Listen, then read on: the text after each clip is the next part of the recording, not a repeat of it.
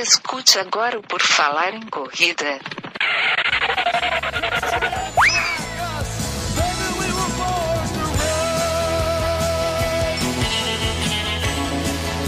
Are you ready to run?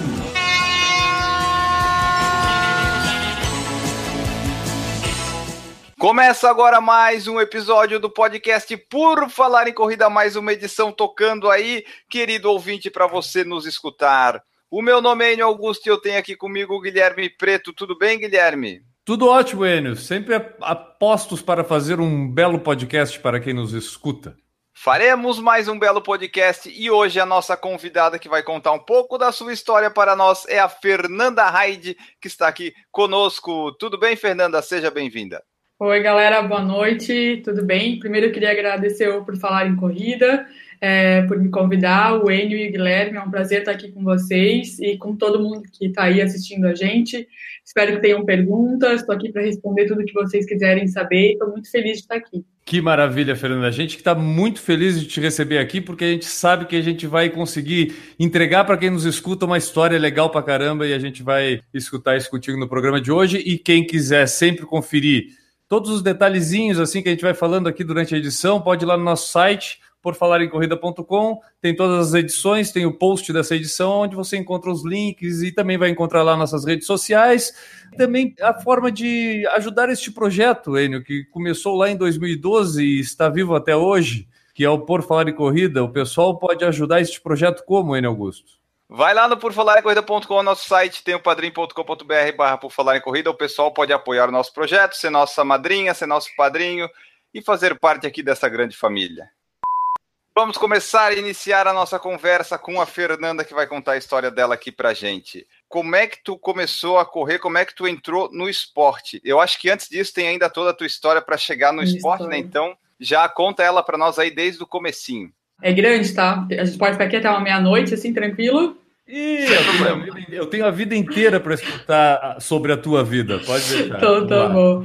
Olha só, então eu tenho 38 anos agora. Com 21 anos, eu fiz a minha primeira cirurgia na coluna, né? Eu não fazia exercício, não fazia atividade física nenhuma.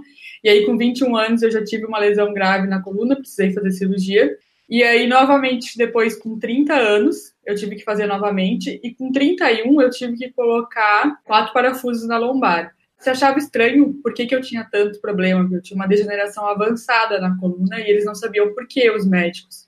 Então, quando eu coloquei os quatro parafusos na lombar, o meu médico ele me chamou e falou: Olha, Fernanda, se você não começar a fazer atividade física agora, a gente vai ter que fazer um puxadinho na tua prodese, ou seja, colocar mais parafusos. E aí eu, por obrigação, comecei a fazer musculação três vezes na semana, mas obrigação mesmo, eu odiava. E aí eu inventava tudo para desmarcar essas três vezes na semana. Qualquer coisa que eu podia, eu inventava para desmarcar. Só que o meu marido, a minha irmã e o meu cunhado, eles já estavam correndo. Eles corriam. E aí eu fazia, ia para a academia e pensava, ah, eu também quero correr, mas todo mundo dizia que eu nunca ia poder correr, com as três cirurgias, com quatro parafusos, que era loucura, que eu não ia poder. E aí, como eu sempre fui teimosa, eu comecei aos poucos, lá em 2013, eu comecei a correr comecei, ah, vou começar a correr, fiz uma corridinha de 4,5 km, foi a minha primeira prova, que eu jurei para mim que eu não poderia caminhar e eu não caminhei. Foi a primeira prova, daí depois veio a prova de 5, depois veio a de 10, e aí eu fui me apaixonando, gostando da corrida, e o meu médico liberou e deixou eu ir treinando. Só que aí o meu marido entrou no triatlo. E aí a pessoa decidiu que ia começar a nadar, já corria, sabe, ah, vou começar a nadar para fazer bem para minha coluna. Só que eu comecei a me apaixonar. Eu falei, ah, se eu já nado e já corro, só falta comprar a bike. E aí eu uhum. comprei a bicicleta em 2015, final de 2015. E em 2016 eu decidi que eu ia fazer o Ironman em 2017. E aí eu escutei tudo aquilo de novo, né? Você nunca vai poder fazer, é impossível, não tem como treinar com o Ironman, o corpo não vai aguentar. Ah, me chamando de louca, todas as coisas que a gente escuta, né? E aí eu falei, não, eu vou. Com várias crises que eu tive, mas fui lá e fiz o Ironman em 2017. Fiz, é, 2017 fiz dois meio Iron, Ironman 2017. E aí, um mês após o Ironman, eu estava em casa, eu levantei, eu travei a região do quadril e eu percebi que tinha alguma coisa diferente de tudo que eu já tinha sentido. E aí a gente começou a investigar e descobri que eu estava com uma doença autoimune, que é espondilite anquilosante, é um nome complexo, né? Mas é uma doença inflamatória crônica, né? Que ela não tem cura. Ela inflama todas as articulações, iniciando do sacro. Então, ela vem do quadril, pega a lombar, a torácica e a cervical, e todas as outras articulações, e o que ela vai levando a anquilose, que a anquilose é a fusão como se ocorresse um engessamento, né? Como se cimentasse as articulações. Então, até que o paciente perca todos os movimentos do corpo, ele fique corpo rígido e perca os movimentos. Tive esse diagnóstico em julho de 2017, mas eu já estava inscrita para o Ironman de 2018, antes de ter o diagnóstico da doença. E aí também eu vi que eu não jamais ia poder fazer, mas continua a minha teimosia e aí, em março, depois de infiltrações e vários tratamentos que eu faço até hoje, né, que eu faço injeções a cada 21 dias, em março, três meses antes do Ironman, a minha médica me liberou para treinar. Então, eu fiz o Ironman em 2018, tendo treinado três meses, porque muita coisa eu não podia fazer, né? Então, foram poucos treinos longos, mas mesmo assim eu fui lá e terminei meu Ironman. Caramba, Fernanda. Assim, vamos por partes para o é, pessoal. É, falei que é coisa. Vamos por partes para o pessoal entender bem. Tu teve a primeira cirurgia lá com 21 anos. O que, que te falaram que era. Qual foi o motivo que te levou a fazer essa cirurgia? E, e, porque a minha, minha dúvida é assim: como é que começou na tua cabeça? O que que tu tinha antes de chegar no diagnóstico dessa doença autoimune que tu tem hoje? Com 21 anos, eu tive o início foi a, os sintomas de uma hernia de disco, né, na lombar. E aí, quando a gente fez o exame, se viu que eu já tinha degeneração avançada ali, o que não era comum, né? Não sabia se eu tinha nascido com essa degeneração avançada. Agora se sabe que eu tinha doença autoimune desde lá, desde aquela ah, época. Sim. Só que essa doença ela tem um delay de nove anos até ela ser diagnosticada. Então eu iniciei sintomas com 21, mas fui diagnosticada só com 36. Demorou uhum. bastante. E aí lá eu já tive uma doença avançada na coluna, então eu já tive que operar com 21 anos. Quer saber como era a minha cabeça nessa época? Já que tu te ofereceu falar, eu quero saber Pode agora. Falar. É, que tu perguntou ali como é que tu foi a cabeça. Então, para mim, é muito. Eu sempre falo isso quando eu converso com as pessoas. É muito louco, eu acho que eu nasci, é muito nato meu ter eu sempre fui uma pessoa muito resiliente, assim. Eu nunca fui uma pessoa de reclamar de nada e, ou de me fazer de coitada, ou me chicotear, sabe? Uhum. Então, desde lá dos 21 anos, eu entendi que aquilo era algo que eu tinha que passar e passar da melhor maneira, para que eu aprendesse o que era necessário. E eu acredito que eu aprendi muito. Eu dei um salto de evolução, assim, em cada uma dessas vezes que eu precisei parar a minha vida por causa de doença eu nunca me vitimizei, eu sempre aceitei que aquilo veio para mim, então era para ser meu, porque eu não acredito que nada aconteça que não deve, deva acontecer. Então eu acho que eu sempre passei da melhor maneira e sempre aprendendo, sabe? Sempre buscando olhar para o positivo, porque sempre tem um lado positivo. Qual que é a importância de estar tá praticando esporte para não deixar evoluir essa espondilite? Como é que é? Espondilite anquilosante. Isso, porque se tu não tivesse praticando esporte, provavelmente estaria numa situação pior, né? Pelo que é, eu entendi. Eu... Foi conversado com os médicos, é, se eu não tivesse começado a praticar esporte, provavelmente eu estaria muito pior. Eu já teria colocado mais parafusos na coluna, porque para a corrida e para o triatlon a gente tem que fazer muito fortalecimento, né? Então eu sempre tive o meu abdominal, minha musculatura paravertebral muito forte. E foi isso que segurou, foi como se eu tivesse usasse uma cinta que firmasse a minha coluna para que eu não fosse para uma quarta cirurgia da coluna, né? Mas agora, atualmente, eu não estou conseguindo fazer exercício. Eu estou desde o Iron sem conseguir fazer exercício, porque a minha doença ela entrou numa fase. Essa doença ela pode dormir um pouco e acordar, né? Então, a minha doença está numa fase bem aguda, em que eu já fiquei sem conseguir caminhar, sem conseguir levantar os braços, sem conseguir levantar as pernas, nada. Então, agora, nesse momento, desde o Iron eu estou fazendo a única atividade que eu faço é o yoga, mas a atividade física para mim é extremamente importante. O que que tu sente? É um travamento? É dor? Qual é a sensação tu consegue descrever para gente? Que que Consigo. Causa? A primeira palavra é cruel. As três cirurgias na coluna que eu fiz, nada se compara, e foram cirurgias grandes, né? Nada se compara com essa doença. Essa doença é extremamente cruel. A dor dela é algo insuportável, porque como ela é inflamatória, ela fica na articulação, queimando a articulação. A sensação que você tem é que seu corpo está queimando, e quando são, é mais uma articulação queimando, você perde a força total no corpo, né? Dá uma fadiga surreal, a fadiga que dá na doença é enorme. Como tá doendo demais, você vai começando a ficar rígido e vai perdendo os movimentos naquele momento, sabe? Então a dor é uma dor que ela, para dormir, ela é pior. E então, se você está em movimento, até que você suporta um pouco, mas na hora que você para, você não dorme. Então é uma dor que eu, a minha fase, eu tenho dor 24 horas por dia. Não tem um minuto sequer que eu não tenha dor. Vamos voltar ali a questão do treinamento do Ironman. Tu falou que para esse Ironman no último tu treinou três meses. Só me recordando, o diagnóstico da doença veio depois do do, segundo, do primeiro Ironman. Do primeiro Ironman 2017, né? Então uhum. vamos dizer, tem esse diagnóstico há há, há um ano e pouco. Uhum. Como é que tu fez durante o treinamento, né? Porque imagino que na fase do diagnóstico tu devia ter sintomas da doença, e quando foi liberada para fazer a atividade física, algum sintoma devia ter e tu começou a fazer esse treinamento. Como é que foi esse processo de início, de encarar um uhum. treinamento com um Ironman? A gente não está falando de um treinamento para uma prova de 10 quilômetros, né? a gente está falando de um treinamento do Ironman que a gente já uhum. sabe que é um treinamento pesado. Quem escutou vários podcasts que a gente fez com pessoas experientes em Ironman e tudo, sabe do peso que é o treinamento e tudo para uma pessoa sã, né, completamente sã, imagina com alguém com uma doença autoimune. Fala pra gente como é que foi esse processo de treinamento para o Ironman de 2018, sabendo que tu tinha a espondilite uhum. anquilosante.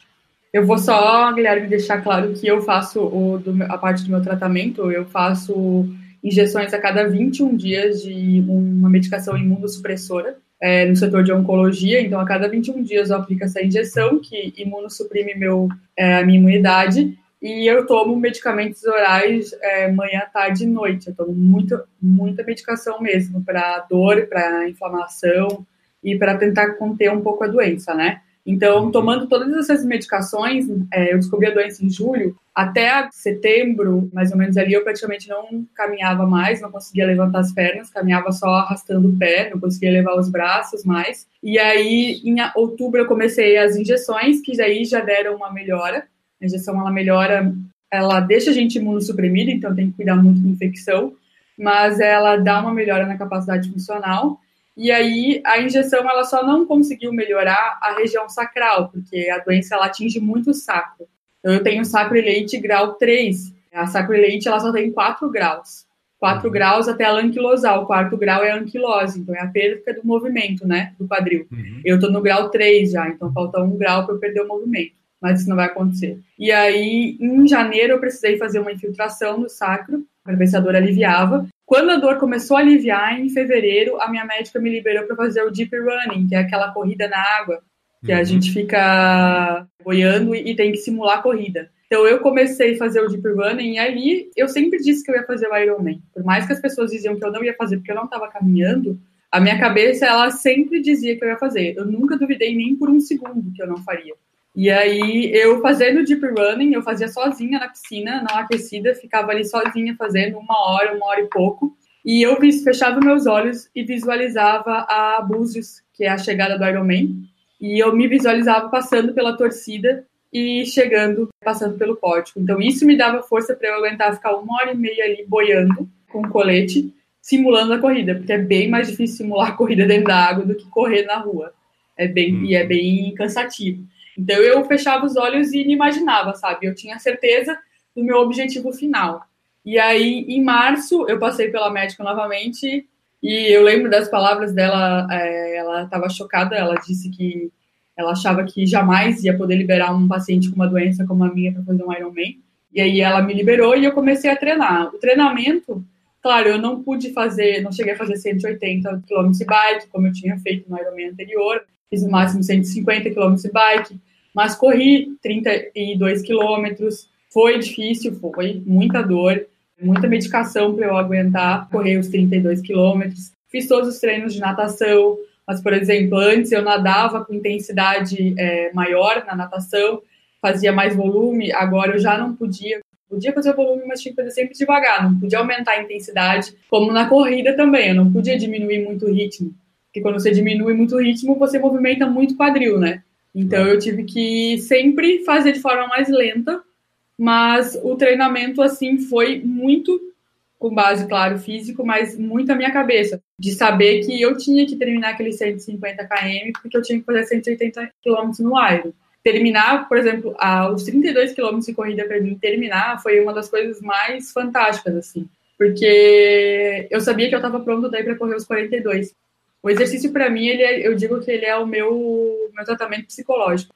É o que me mantém psicologicamente bem forte. Ele me faz muito bem eu acho que quem corre ou quem pratica triatlon sabe que quando a gente começa a correr, é, a gente tem uma sensação de que a gente pode tudo, né? De que a gente consegue tudo a partir do momento que você conseguiu vencer as batalhas do seu corpo, ou para correr 5 km, para correr 10, todo mundo tem uma vitória independente da distância. Né? Fernanda, que te motiva? Eu sei que uma linha de chegada do Ironman é uma meta legal para caramba e a gente tem, mas eu acho que o que te motiva? Qual é a motivação? O que, que vem de dentro assim? O que, o pensa para se desafiar desse jeito e lutar desse jeito? Em primeiro lugar, porque eu amo, amo a vida. Eu amo tudo que eu construí até aqui, sabe? É, tudo que eu busquei, tudo que eu estudei, tudo que eu já trabalhei. E eu amo estar viva, eu amo participar, amo treinar, amo trabalhar, amo estudar. Com a doença, eu descobri muito a minha missão. E a minha missão, eu acredito, eu tenho um propósito de vida que é ajudar as pessoas a terem essa mesma resiliência, a mesma força, porque isso está dentro da gente, né? Essa força está dentro de todos nós. Basta a gente abrir a caixinha ali e saber usar ela e acreditar nela. Eu sempre acreditei muito em mim e é isso que eu quero passar para as pessoas, que se a gente acredita, se a gente corre atrás, a gente consegue qualquer coisa. Então eu acredito muito que o meu propósito é esse, é ajudar as pessoas que ou passam pela mesma doença que eu ou por outra coisa, por qualquer outro problema na vida. E isso me faz muito mais forte. Durante esse processo, tu teve alguma inspiração em alguém? Tu olha alguma história, te motiva? Tu tem alguns exemplos que tu segue para superar todas essas dificuldades que tu enfrenta? Ah, eu tenho, tenho pessoas que é... o Instagram ele aproxima muito, né?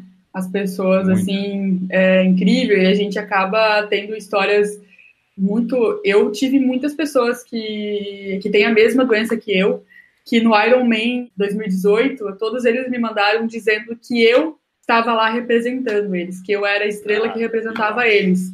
O coelho que vai na frente puxando eles e mostrando que eles também podem. Então não tinha como eu desistir, sabe? Porque eu tinha toda essa galera ali e eles ficaram até de noite acompanhando nos aplicativos quem não pôde para Floripa, esperando eu chegar, sabe? E quando eu cheguei, eu ofereci a minha medalha para todos eles, porque eles que me deram força, sabe? Às vezes eles acham que sou eu que estou dando para eles, mas o carinho que eu recebo me deixa muito mais forte, assim. Então não tem como eu, eu desistir, sabe? Eu tenho, acho que uma legião de pessoas que eu quero que fiquem bem, então acho que faz parte desse meu propósito deixar essas pessoas bem também.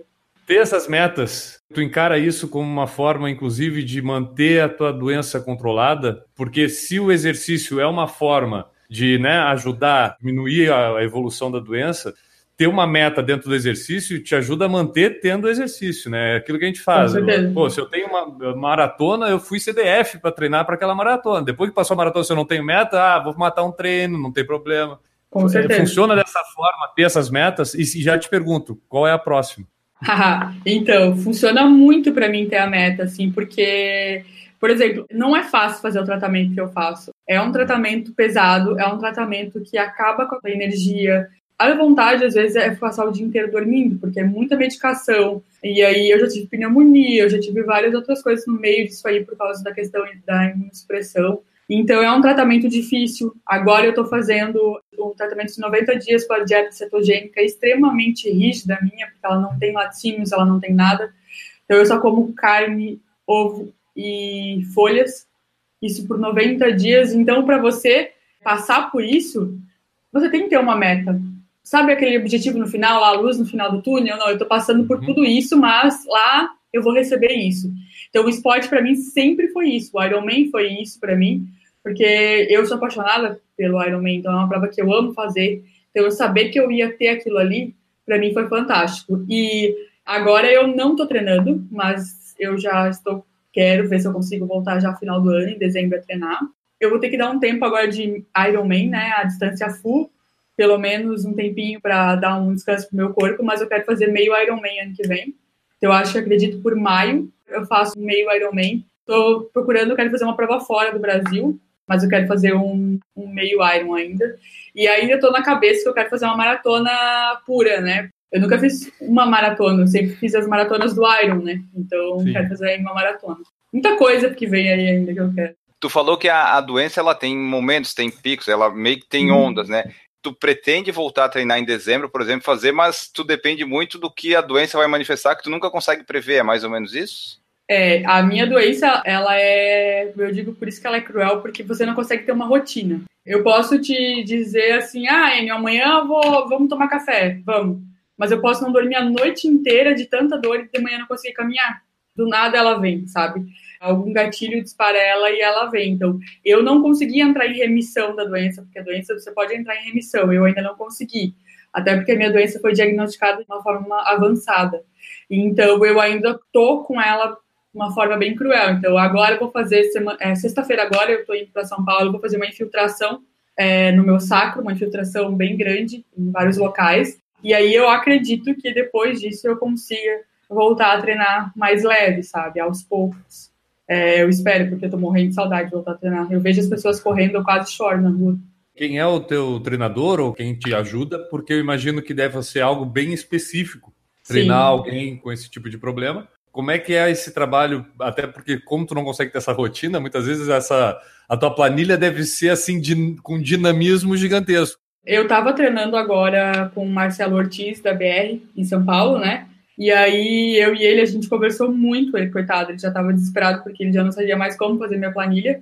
E eu desesperada porque não conseguia gabaritar a planilha. E aí eu agora tô sem treinador de triatlon porque eu não tô conseguindo treinar, né? Tô há mais três uhum. meses sem treinar triatlon. Depois que eu comecei esse tratamento agora com alimentação, a médica me pediu para eu não gerar, não fazer nada que gere mais inflamação no meu corpo. Então, exercício mais intenso gera um pouco de inflamação. Então, por isso agora eu dei esse tempo. Mas agora eu tô sem treinador nesse período, mas eu tô, a minha cabeça não para. A alimentação que tu falou é para tentar diminuir também, mitigar esses efeitos da inflamação, é isso? Isso, é. Eu tô fazendo uma alimentação cetogênica então a gente retirou todos os alimentos que causam inflamação. A minha doença ela tem bastante relação com o intestino. É, a gente tem 80% do nosso sistema imunológico ele está no intestino. E aí, quando a gente tem uma doença autoimune, se a gente agride o intestino, a gente acaba piorando o quadro da doença. Como é agredir o intestino no meu caso? Se eu comer glúten, eu como glúten, eu já sinto dores no mesmo dia, ataca minhas articulações, e proteína do leite. Então, eu já desde o ano passado, eu já não comia nem glúten, nem proteína do leite. Então, a minha alimentação já era restrita. Agora, eu estou há mais ou menos quase 30 dias fazendo uma dieta cetogênica. E aí, foi retirado tudo. Então, eu só como carne, peixe, frango, ovo, folhas verdes, o resto mais nada. Nenhum tipo de grão, nenhum tipo de farinha. Chocolatinho não dá? Nenhum do... O único doce que eu tenho é uma proteína vegana. Imagina que delícia. É. então, são 90 dias, vai até janeiro. Eu vou passar Natal e Ano Novo fazendo essa dieta. Por isso que eu digo que tem que ter um objetivo final. E o meu objetivo agora nessa dieta ferrada de 90 dias, né, de você ver as outras pessoas comendo pizza, você ver as outras pessoas comendo macarrão, né? É porque eu tenho como valores na minha vida agora, valores assim essenciais para mim, saúde, que é o mais importante, e eu não quero mais me sentir impotente frente à minha vida, que é o que a doença faz, ela te deixa impotente, porque você você não consegue às vezes honrar compromissos, dependendo do dia que você marcou, você pode estar ruim, eu não consigo dirigir, não consigo caminhar, eu não consigo muitas vezes fazer as coisas que eu me propus a fazer naquele dia. Às vezes eu faço, eu vou dar palestras, muita coisa que eu faço, mas por exemplo, agora eu tô com um adesivo que libera morfina, eu fico com esse adesivo aqui no abdômen, fica liberando morfina de forma lenta para eu aguentar a dor, por exemplo, de estar sentada, que é uma coisa que dói bastante para mim. Então, o meu objetivo é voltar a ter saúde, sabe? É o meu principal, assim. A voltar a ser eu, sabe? Voltar a ser a Fernanda de antes, assim, que praticava esporte, que tinha um maior domínio sobre a sua própria vida, né? Deixa eu perguntar de novo, tu falou sobre o pessoal que tem a mesma doença que tu, que acabou através das redes sociais se aproximando. Qual é a, incidência desse tipo de doença? Se hoje é mais fácil diagnosticar, porque pelo que tu falou tu tinha mais tempo, mas não, o uhum. diagnóstico foi bem recente. Como é que é o cenário dessa doença? Hoje ela já tem bastante estudos, já está se desenvolvendo bastante estudos, então ela está um pouco mais fácil de diagnosticar até por acesso a. Porque o diagnóstico dela é feito com um exame é, de sangue, para você saber se você tem um marcador genético, e um raio-x do saco. Só que a gente fala raio-x parece ser tão simples, né? Mas a gente ainda.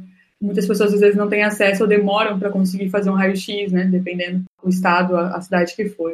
Então, ela é mais comum em homens, mas é, as coisas agora estão mudando um pouco. Tem muita mulher com diagnóstico da doença, porém, ela antigamente ela era muito mais comum em homem. Só que como tinha esse delay do, do diagnóstico, às vezes as pessoas morriam sem saber que tinham a doença, achavam que ah, é normal de ficar velho, vai perdendo movimento, vai ficando corcunda, porque essa doença, a tendência é você ficar com a posição do esquiador, que é aquela posição corcunda.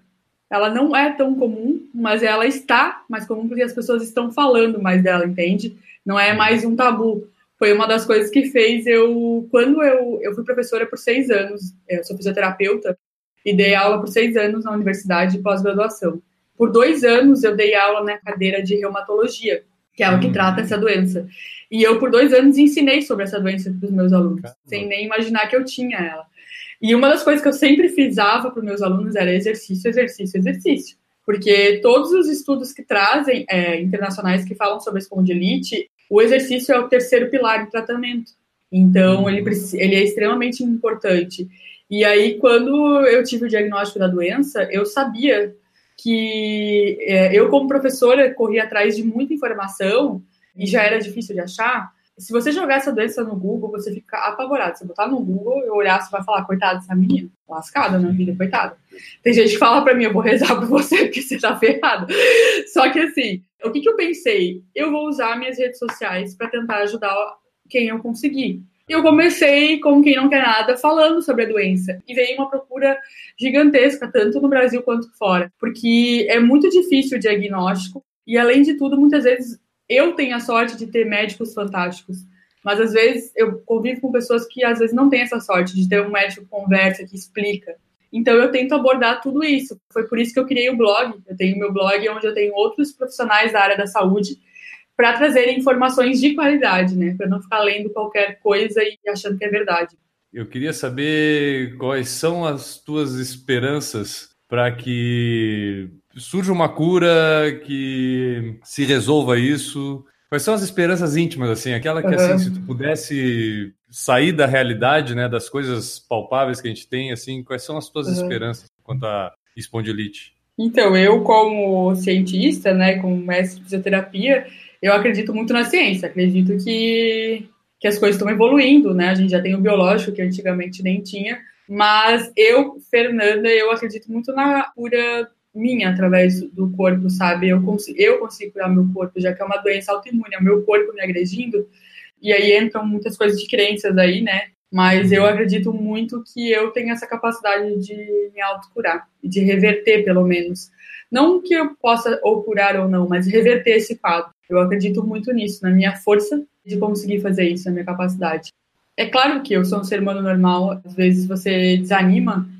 O meu desânimo, vou ser bem sincera contigo, Guilherme e eu acho que ele, ele não dura um segundo, porque ali eu já tô rindo de mim mesmo, falando, Fernanda, para, para, vai dar tudo certo, sabe?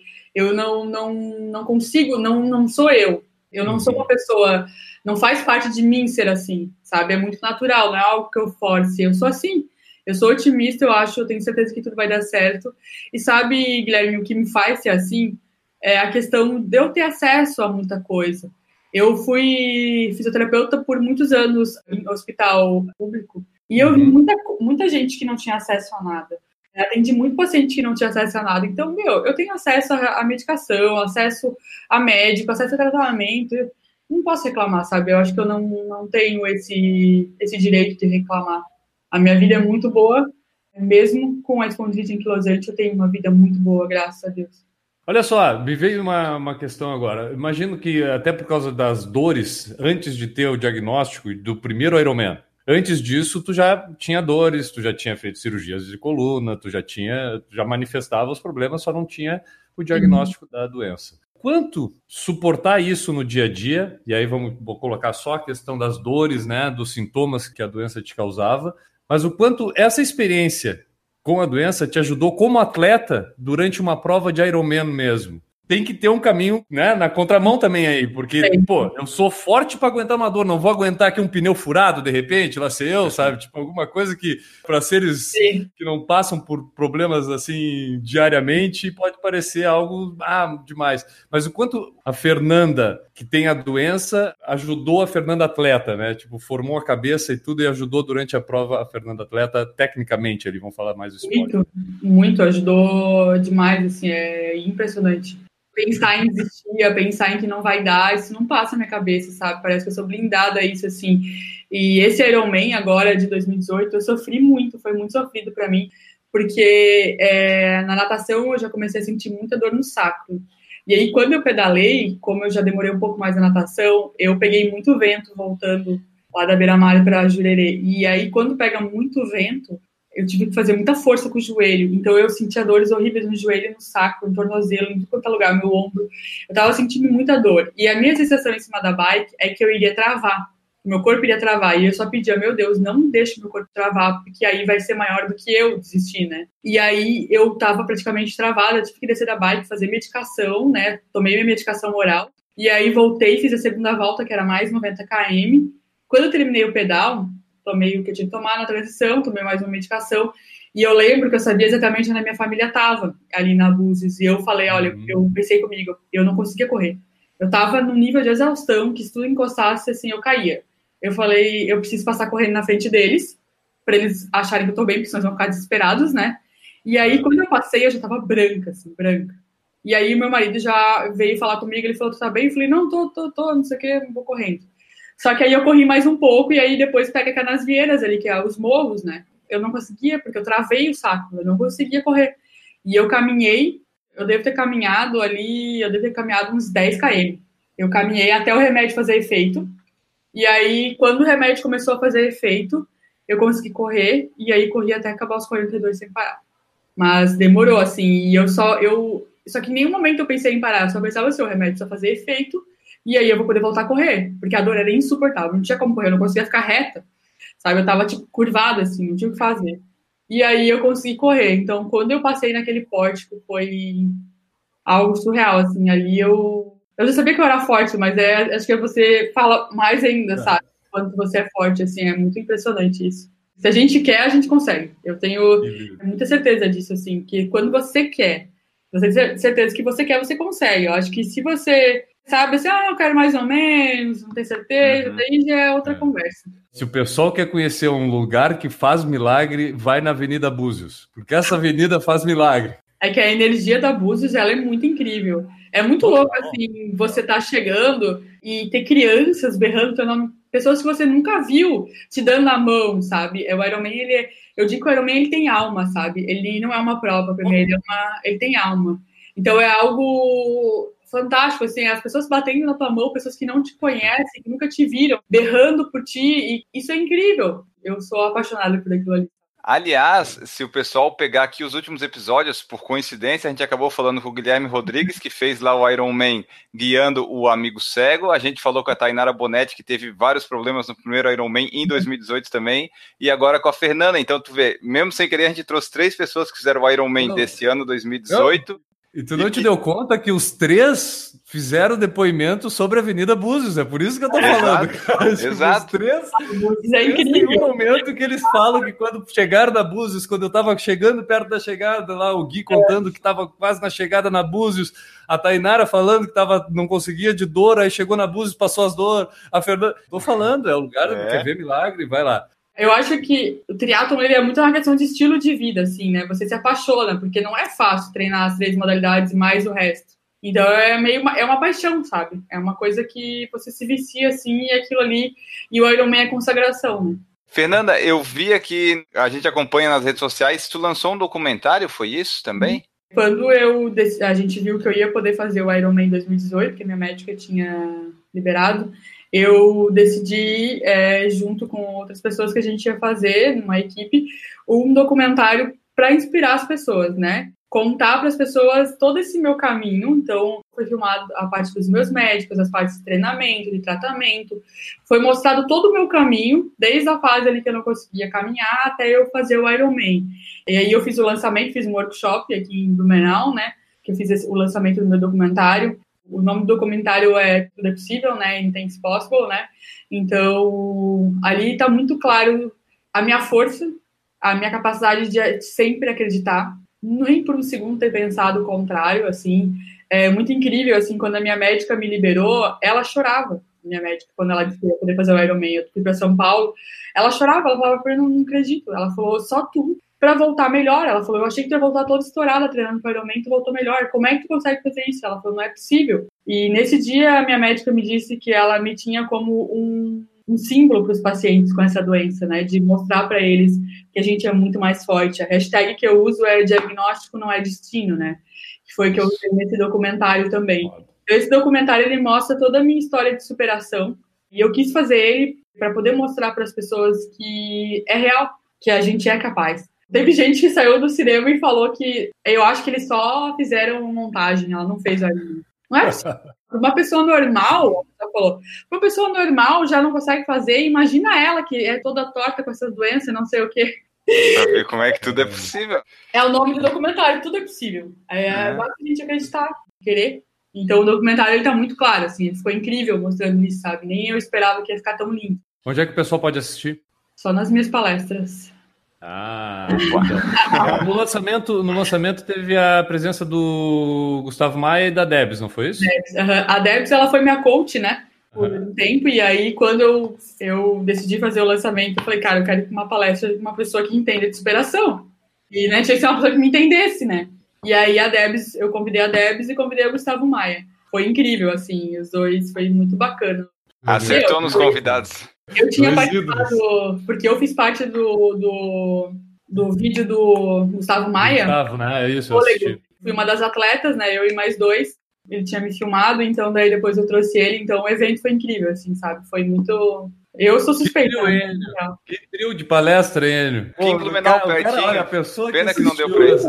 Também vou te contar outra coisa, Enio, que eu tenho percebido.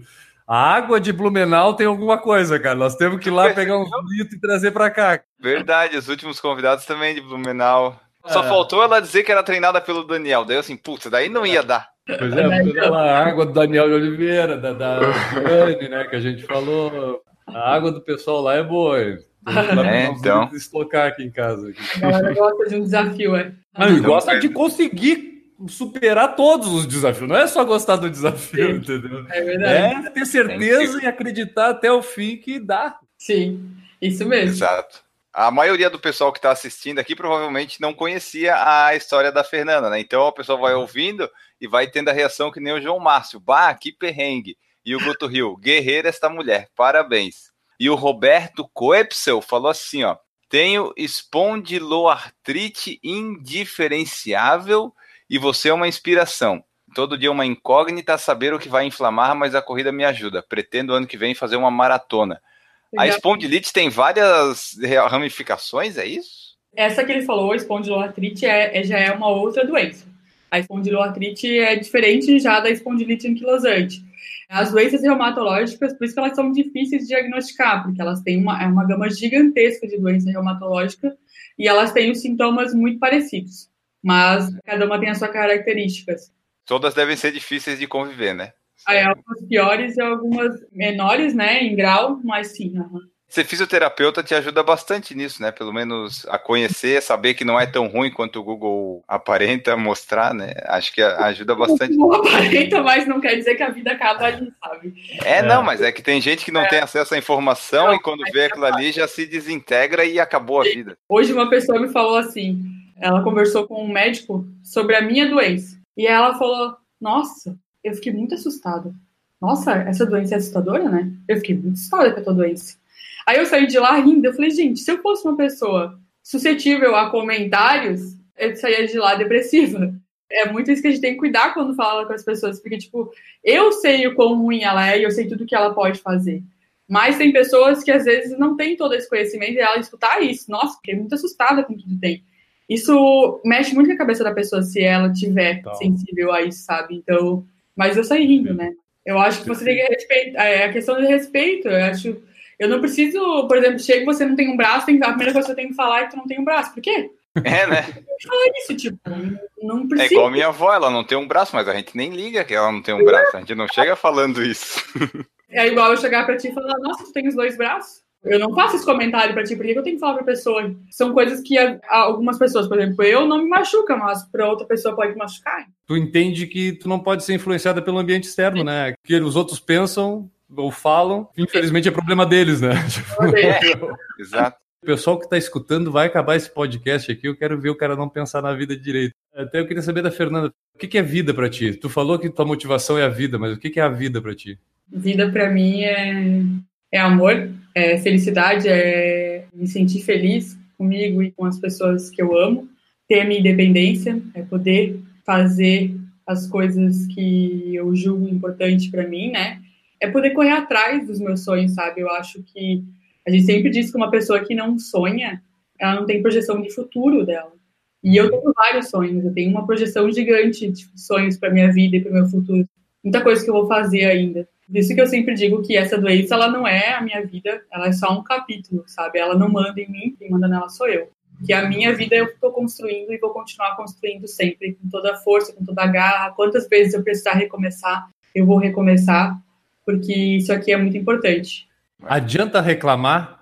Não. Reclamar, choramingar, chorar. Tá, chorar tudo bem, chorar alivia, mas, amigo, depois mão na massa e vamos ver o que, que a gente pode fazer, né? Porque a pior coisa sempre tem um lado positivo. Às vezes a gente demora para enxergar, mas ele vai aparecer. Então tudo tem um lado positivo. Então para, respira, pensa, por que eu tô passando por isso? Nós não somos melhores do que ninguém. Eu não sou melhor que vocês, vocês não são melhor do que eu, porque vocês deveriam passar por essa doença e eu não. Então, acho que todo mundo passa pelo que tem que passar. E reclamar não adianta de nada, né? Aonde que já adianta reclamar? Se reclamar resolvesse, imagina só, furou meu pneu na rua. Puta, pariu esse pneu furado. Aí aparece o pneu pronto, né? Reclamei e resolveu o problema do pneu furado. Não adiantou, né? O que vai resolver é uma coisa chamada ação. É tu pegar o macaco, ir lá, levantar o carro e trocar o pneuzinho. Aí resolve. Com doença, quando tu começa a reclamar, as pessoas próximas a ti, elas vão começar a se afastar. Porque ninguém suporta uma pessoa que você perguntar tudo bem. Não, tá, tá tudo mal. Ninguém aguenta uma pessoa assim. Tu aguenta uma semana, depois tu some. Tu falou das pessoas próximas a ti, né? E geralmente quando a- acontece uma coisa, e eu como pai, eu sei que eu vou, vou dar o exemplo da minha filha, que pô, eu vejo ela doente, parece que sou eu que estou doente e eu fico preocupado com aquilo. Imagino que as pessoas que estão próximas de ti vivem isso. E talvez tu já tenha percebido que a pessoa daqui a pouco estava caindo naquela questão de ficar mais triste do que devia por ti. Como é que lida com isso? E se isso aconteceu, tá, daqui a pouco não pode ter, não ter acontecido, tá viajando aqui. Mas imagino que as pessoas perto de ti também sintam bastante os efeitos, né, de ter que enfrentar isso todo dia. E como é que tu ajuda elas e como é que elas te ajudam? Elas sempre falam que quem dá a força sou eu. Que quem coloca elas pra cima sou eu, porque. A gente pode dar nome para elas? meu marido, Jean, que é uma pessoa que me acompanha em tudo, em cada tratamento, em cada injeção, ele sempre está junto comigo. Ele é uma pessoa que, que sofre bastante com isso, mas ele vê muita força em mim. A minha mãe, minha mãe cuida de mim, então ela, minha mãe às vezes quer querer começar a chorar ou ficar desesperada, e quem ah, muitas vezes passa a calma sou eu, a minha irmã, são pessoas, a Luciana, né? Então são pessoas que convivem muito e se apegam muito à minha dor. Só que eu sempre sou eu que faço eles rir, sou eu que faço eles mudarem o foco, sabe? Entenderem que aquilo ali não é tão pesado assim, que eu dou conta. Mas eu não teria essa força toda se não fosse eles. Como eu disse, eu tenho acesso a tudo, tenho acesso a tratamento, tenho acesso a médico, mas eu tenho pessoas que se eu der, fizer um ai, eles saem correndo de onde eles estiverem. Não importa o horário, não importa o lugar, sabe? Eu tenho pessoas que cuidam de mim 24 horas por dia também. Isso é muito importante, sabe? Esse apoio da família que entende. Eles estavam todos lá no Iron Man. Ah, imagina, Imagina. cara. E garanto que eles so- sofreram, cansaram e cruzaram a linha de chegada junto contigo. A minha mãe quis me matar algumas vezes, mas tava tudo Ah. certo. Bom, pessoal que está nos escutando, esta foi a nossa conversa com a Fernanda Hyde. Então, esperamos que vocês tenham gostado. Se você gostou, manda sua mensagem, seu feedback. Pode ser para nós nos posts nas redes sociais, pode ser para Fernanda também.